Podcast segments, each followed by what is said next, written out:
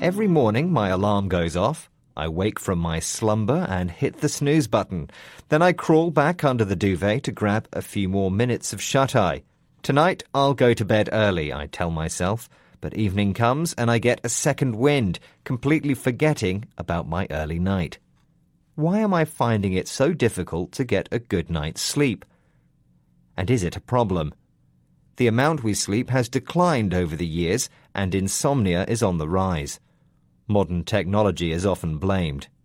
The light from our smartphone affects levels of melatonin, the sleep inducing hormone, keeping us wide awake into the early hours.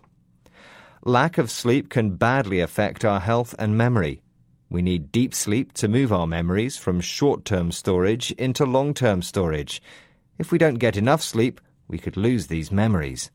This is especially disastrous for people studying for exams. So, how can we learn to sleep better? For Professor Till Roenneberg, it's important people recognize they have an internal body clock. This determines whether you are a night owl, an early bird, or somewhere in the middle. We don't have any choice. It's like feet, he said. Some people are born with big feet and some with small feet, but most people are somewhere in the middle. Our work schedules are out of sync with our natural sleep patterns. He says this leads to social jet lag, where people feel like they're constantly in the wrong time zone. Paul Kelly, a sleep expert from the University of Oxford, says that most people are getting up too early.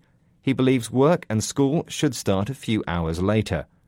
Many companies are starting to realize more sleep can mean a more productive workforce and are changing work schedules. While in South Korea, office workers are heading to relaxation parlors at lunchtime to take power naps in hammocks or massage chairs. This is much healthier than catching 40 winks while sitting on the toilet or dropping off at their desks. So, if like me, you find yourself hitting the snooze button every morning, don't feel bad. It's just our body clocks.